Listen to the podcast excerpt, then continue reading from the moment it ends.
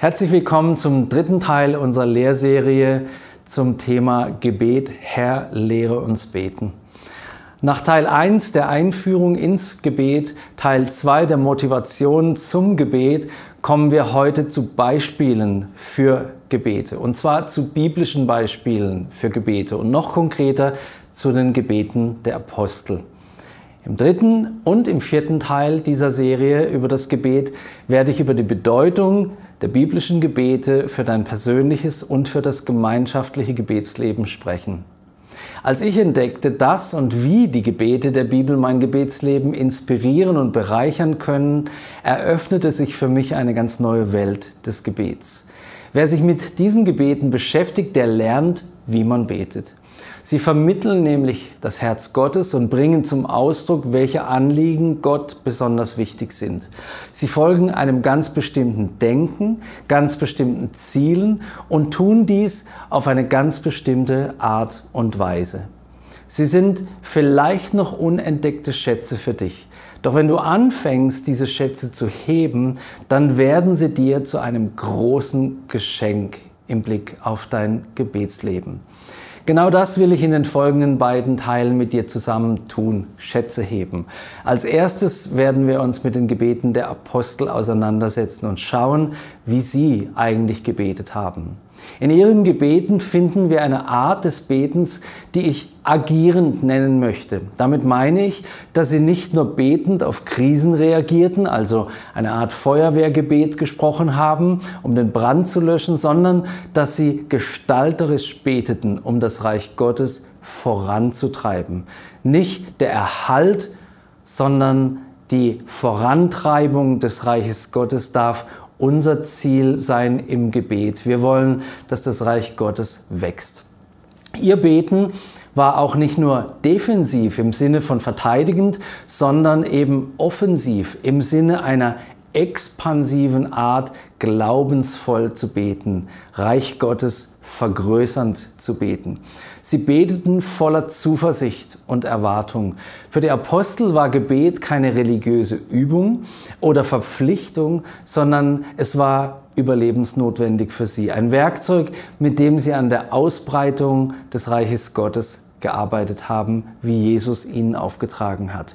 Gebet war für sie auch keine Option, sondern ein bedeutsamer Teil ihrer Zusammenarbeit mit Gott, von dem sie zu 100 Prozent abhängig waren. Ihr Gebetsleben bringt zum Ausdruck, wir leben für dich, aber wir brauchen Gott, deine Kraft, um so leben zu können.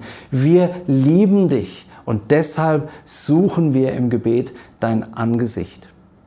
Ich sehne mich danach, dass wir Christen diese Art zu beten wieder entdecken. Nicht nur macht das Beten dann viel mehr Freude, sondern es bringt uns auch näher zu Gott selber und lässt unsere Herzen von Gott fasziniert werden. Unsere Gebete sind nämlich manchmal ganz schön arm an Glauben, manchmal distanziert, ohne echte Beteiligung unserer Herzen oder reine Gewohnheit. Manchmal fehlen uns die passenden Worte, um das Beten zum Ausdruck zu bringen, worum es uns geht. Da können uns die biblischen Gebete helfen. Wieder anderen unserer Gebete fehlt die biblische Referenz, welche für die erhoffte Gebetserhörung so notwendig ist. Erinnere dich an den Vers aus 1. Johannes 5,14, den ich in einem der ersten Teile erwähnt habe. Dort heißt es, deshalb dürfen wir uns auch darauf verlassen, dass Gott unser Beten erhört, wenn wir ihn um etwas bitten, was seinem Willen entspricht. Viele Menschen beten entlang ihrer Träume, ihrer Vorstellungen oder sie beten das, was ihnen gerade durch den Kopf geht und richtig erscheint. Für andere ist Gebet der Versuch, unangenehme Lebenssituationen loszuwerden. Beschränkt sich das Gebetsleben auf diese Inhalte, steht das Ich im Vordergrund. Im Sinne von Ich, mich, meiner, mir, Herr segne uns vier. Natürlich hat das Gebet um Lösung persönlicher Probleme einen berechtigten Platz in unserem Gebetsleben. Aber es ist eben nur ein Teil davon. Gebet steht in einem größeren Zusammenhang. Es geht um die Beziehung zwischen Mensch und Gott und um die aktive und gestalterische Partnerschaft der beiden so ungleichen Wesen. Wenn wir dies verstanden haben, müssen wir uns natürlich fragen, wie wir in Partnerschaft mit Gott beten können. Den Schlüsselsatz dazu gab Jesus seinen Jüngern im Vater unser, auf das wir später kommen werden. Dein Wille geschehe. Wir müssen Gottes Willen kennen. Die Gebete der Bibel zu studieren ist eine hervorragende Möglichkeit, um eben das zu tun, um zu erkennen, was Gott möchte und um die Schwerpunkte für unser Gebet zu erkennen. Nun gibt es zwar zahlreiche auch andere Gebete in der Bibel, aber nicht jedes ist heute noch stimmig. Zum Beispiel betete David in Psalm 143, Vers 12 folgendes. In deiner Gnade vernichte meine Feinde und alle Bedränger meiner Seele lass umkommen. Oder im Psalm 12, der Herr möge ausrotten alle glatten Lippen, die Zunge, die große Dinge redet. Im Umgang mit biblischen Gebeten ist es wichtig, die Bibel als Ganzes zu betrachten und zu kennen. Deshalb würde ich jemanden, der damit anfängt, biblische Gebete zu beten, raten, sich zu Beginn auf die Gebete des Neuen Testaments zu konzentrieren. Dem etwas erfahrenen Bibelleser und Beter wird nämlich schnell klar, dass manche Gebete aus dem Alten Testament im Licht der Aussagen Jesu nicht mehr eins zu eins übernommen und verstanden werden können wenn er sagt, liebet eure Feinde und betet für die, die euch verfolgen, können wir kaum beten, töte meine Feinde. Sehr wohl lassen sich manche Gebete wie die zwei Beispiele aus den Psalmen jedoch auf geistliche Mächte anwenden.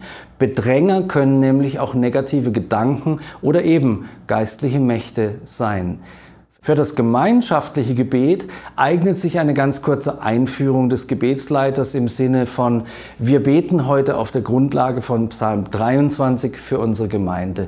Das hilft, wenn man das Wort Gottes als Gebetsgrundlage verwenden möchte.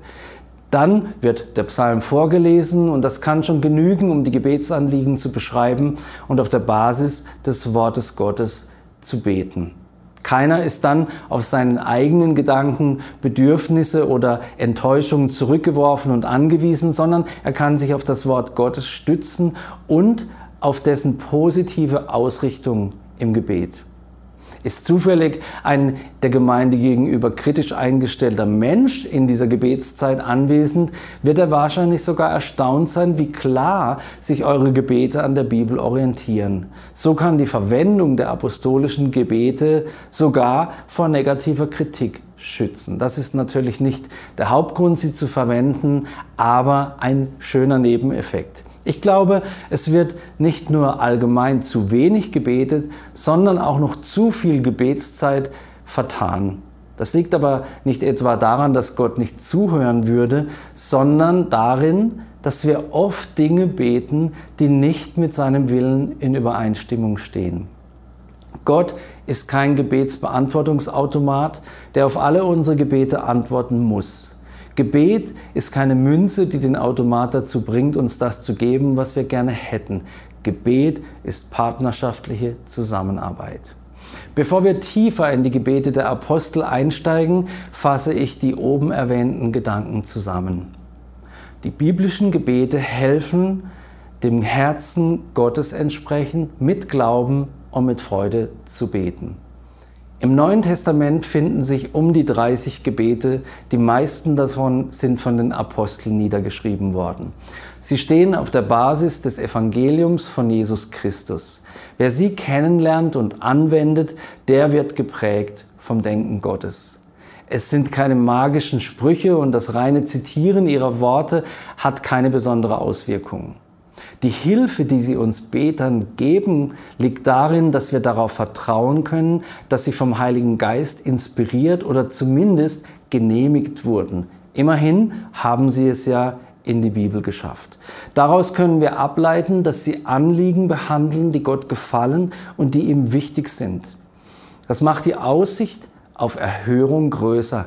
Denn wer so betet, bezieht sich, wie gesagt, auf eine der Kernaussagen des Vaterunsers dein Wille geschehe.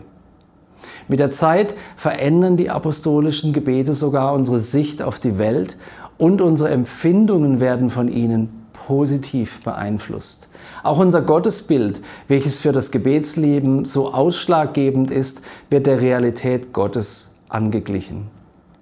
Wer vielleicht durch seine Prägung bisher zu einem sündenzählenden Buchhaltergott gebetet hat, der lernt, dass wir zu einem Vater beten, der uns Menschen liebt. All das sind wunderbare Auswirkungen auf uns selbst, die aus den apostolischen Gebeten hervorkommen können.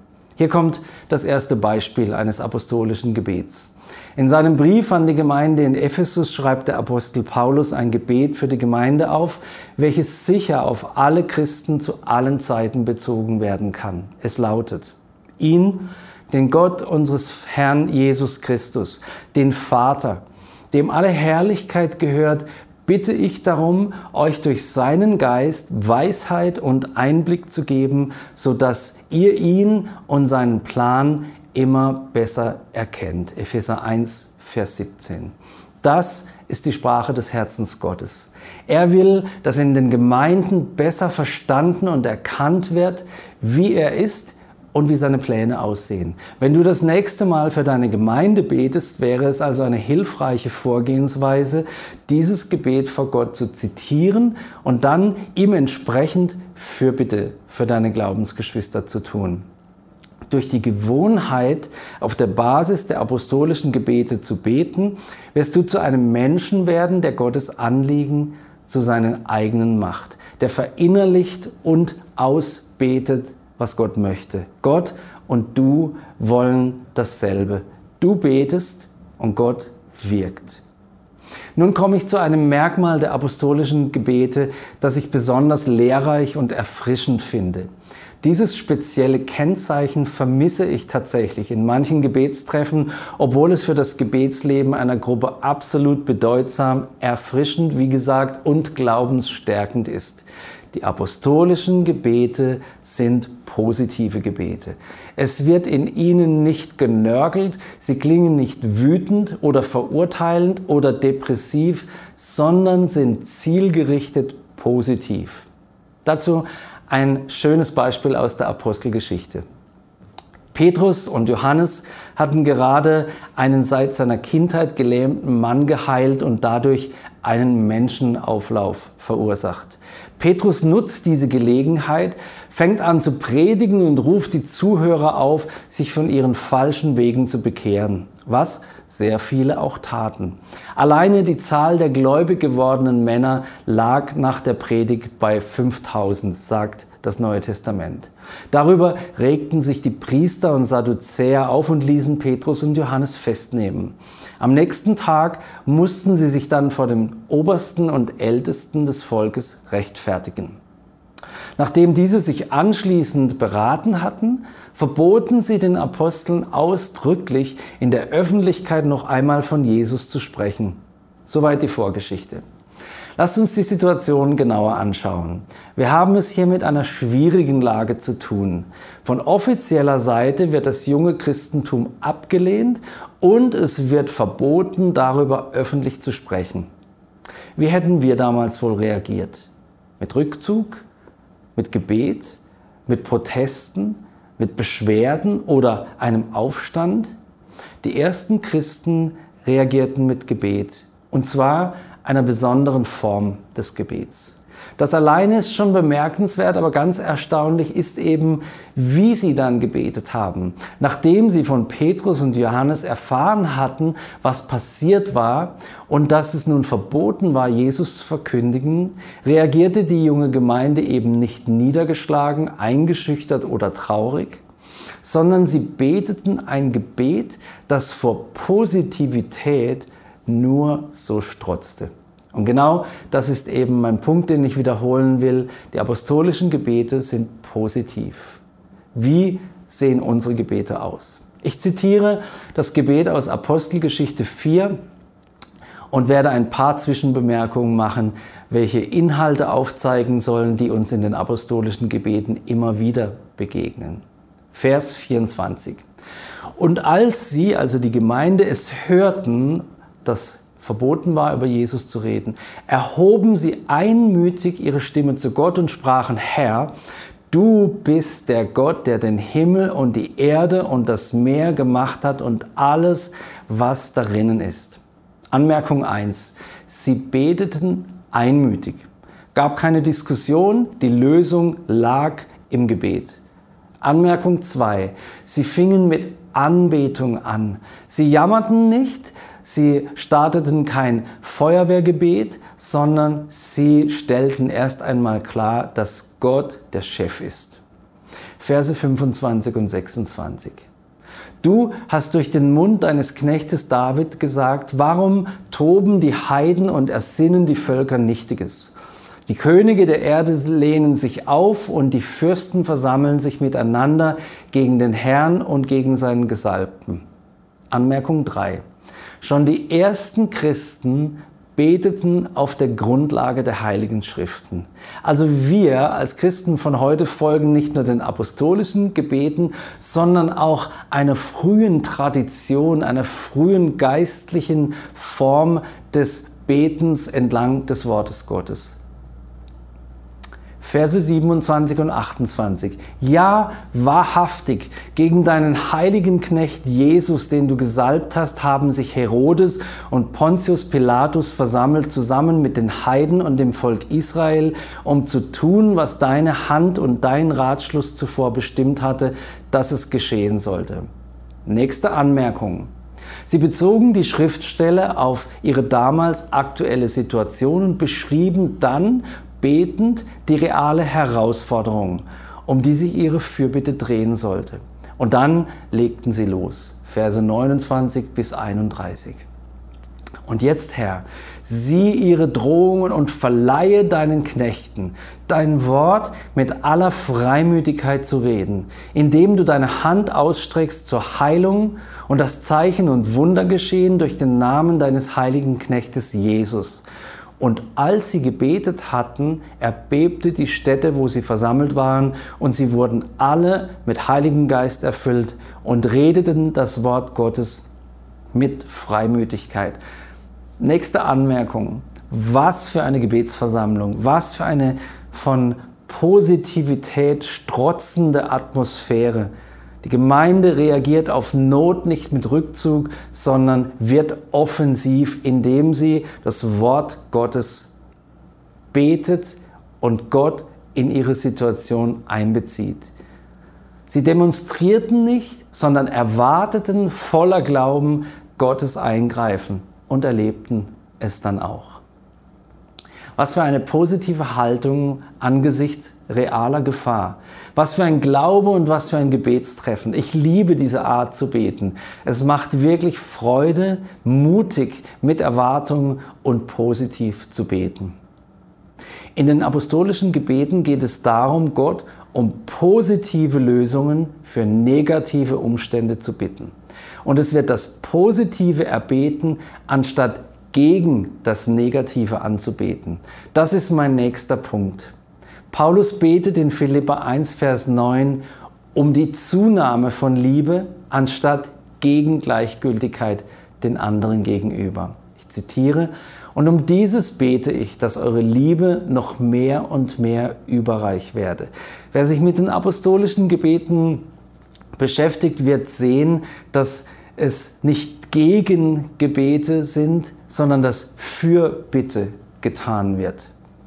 Römer 15,5 betet er für Einheit, anstatt gegen Spaltung und Uneinigkeit zu beten. Ich zitiere, der Gott des Ausharrens und der Ermunterung aber gebe euch gleichgesinnt zu sein untereinander, Christus Jesus gemäß. Und in 1. Thessalonicher 3 betet er für gestärkte Herzen, damit die Christen ein heiliges Leben führen. Er betet nicht gegen Sünde oder Fehlverhalten. Euch aber, heißt es dort, lasse der Herr zunehmen und überreich werden in der Liebe zueinander und zu allen, um eure Herzen zu stärken, untadelig in Heiligkeit zu sein vor unserem Gott und Vater. Selbst wenn Paulus Christen um Gebet für sich selbst bittet, tut er dies in entsprechender, nämlich positiver Weise. So sollen die Thessalonicher nicht gegen Menschen beten, die Paulus Übles antun wollen, sondern für Gottes Schutz, wie wir in 2. Thessalonicher 3 lesen können.